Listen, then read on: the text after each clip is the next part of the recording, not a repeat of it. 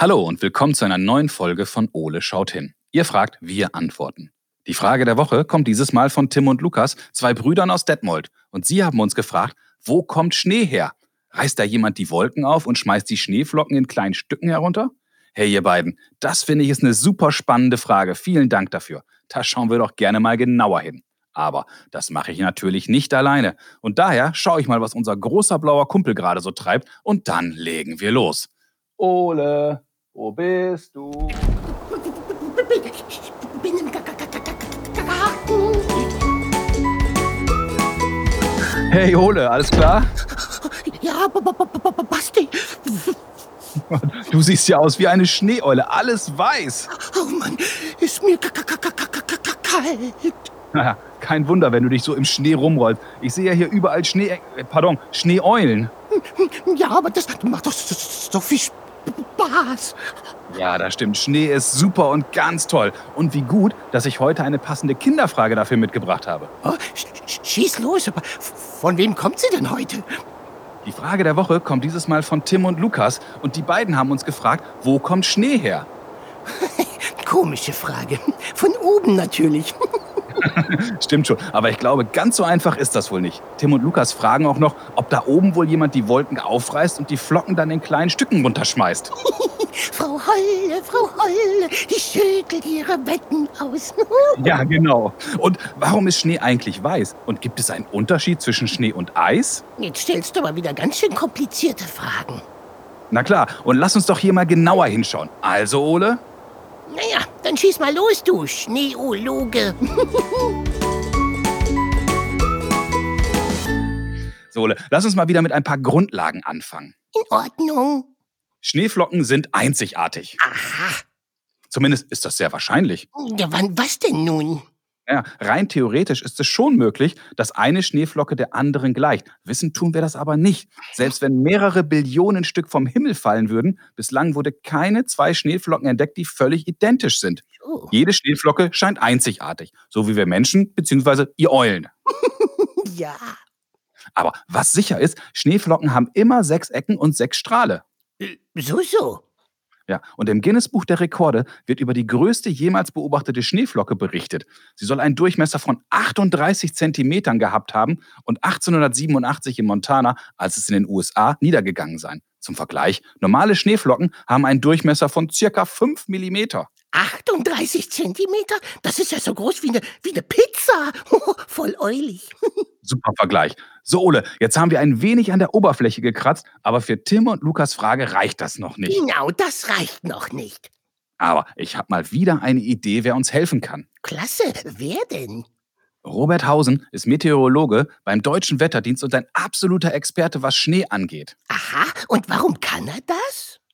Robert konnte vergangenes Jahr in einer internationalen Expedition zur Arktis, also zum Nordpol, teilnehmen.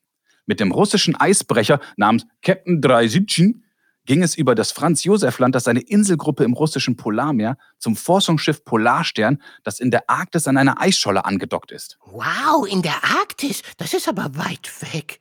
Absolut. Und ich wette, Robert kann uns ganz bestimmt bei Tims und Lukas Frage weiterhelfen. Sehr gut. Komm, Ole, wir rufen ihn mal an. Los geht's. Hallo Robert, schön, dass du Zeit für uns hast. Ja, schön, dass ich da sein darf. Danke.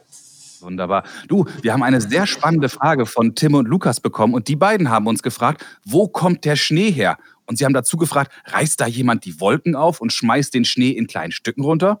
Wie ist das eigentlich?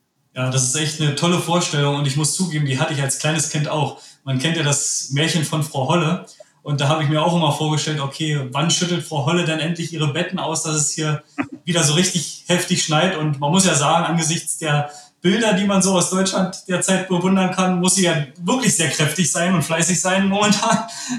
Nein, aber ganz, ganz so einfach ist es leider nicht. Äh, sonst würde jedes Kind, glaube ich, sich so seinen eigenen Schneegern machen. Ähm, der Schnee kommt aus den Wolken, der bildet sich dort auch erst selber.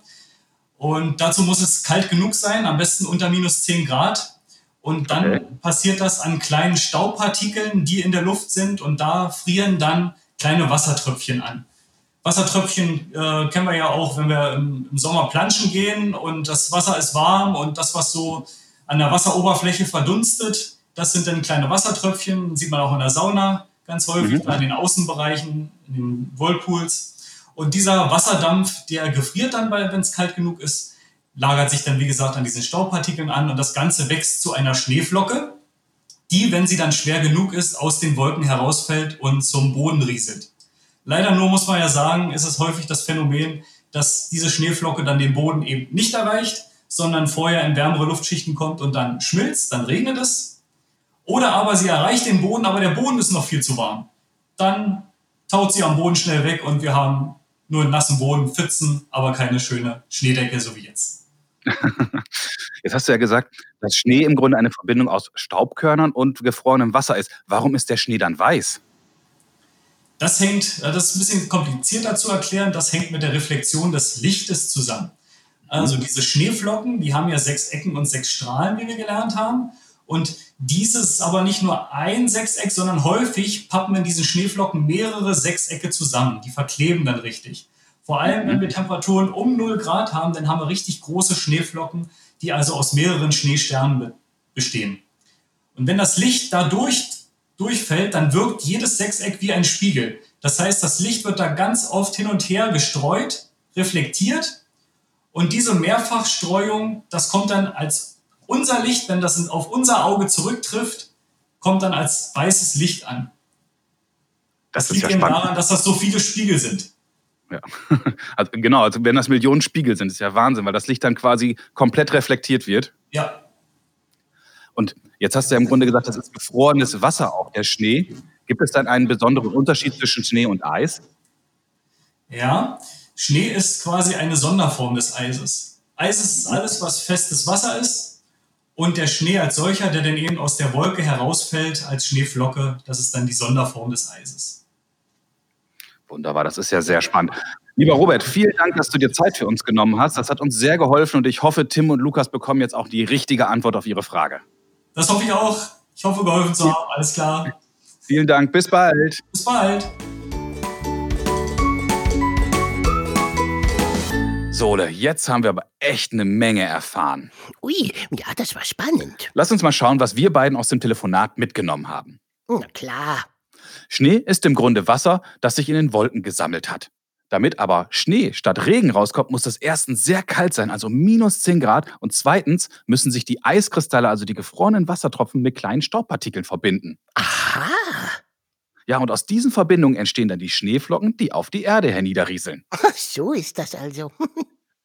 Diese Staubpartikel sind dann auch der große Unterschied zum Eis. Mhm. Zwischen den Eiskristallen ist auch Luft eingeschlossen. Das Sonnenlicht kann aber nicht einfach durch die vielen Kristalle durchscheinen, die übereinander liegen. Aha. Jeder Kristall ist wie ein kleiner Spiegel. Er lenkt das Sonnenlicht ab und wirft es in alle möglichen Richtungen zurück. Und weil das Sonnenlicht weiß ist, erscheint auch der Schnee weiß. Voll eulig. Leider gibt es im Himmel keine Frau Holle, die die Wolken aufreißt oh. und es dann schneien lässt. Oh ja. Obwohl, das wäre doch eine tolle Vorstellung, oder Ole? Frau Holle schüttelt im Homeoffice die Betten aus. das wäre super. Lieber Tim, lieber Lukas, das war eine sehr spannende Frage und ich hoffe, Robert, Ole und ich, wir konnten euch heute ein wenig weiterhelfen. Ja, das war heute wieder sehr interessant und kalt. Wenn auch ihr Fragen an Ole habt, dann ruft uns an und sprecht uns eure Frage auf unseren Anrufbeantworter. Unsere Telefonnummer lautet 0541 310 334. Oder schickt uns zusammen mit euren Eltern eine E-Mail. Ihr erreicht uns unter fragen at ole-podcast.de. Bleibt neugierig und stellt ganz, ganz viele Fragen. Ole und ich, wir freuen uns schon darauf, von euch zu hören. Ja, na klar. Viele weitere Informationen und alle bisherigen Folgen von Ole schaut hin findet ihr auch auf unserer Internetseite www.ole-podcast.de. Also bis zum nächsten Mal, wenn es dann wieder heißt Ole, Ole schaut, schaut hin. Tschüss. Tschüss, Kinder, und bis zum nächsten Mal.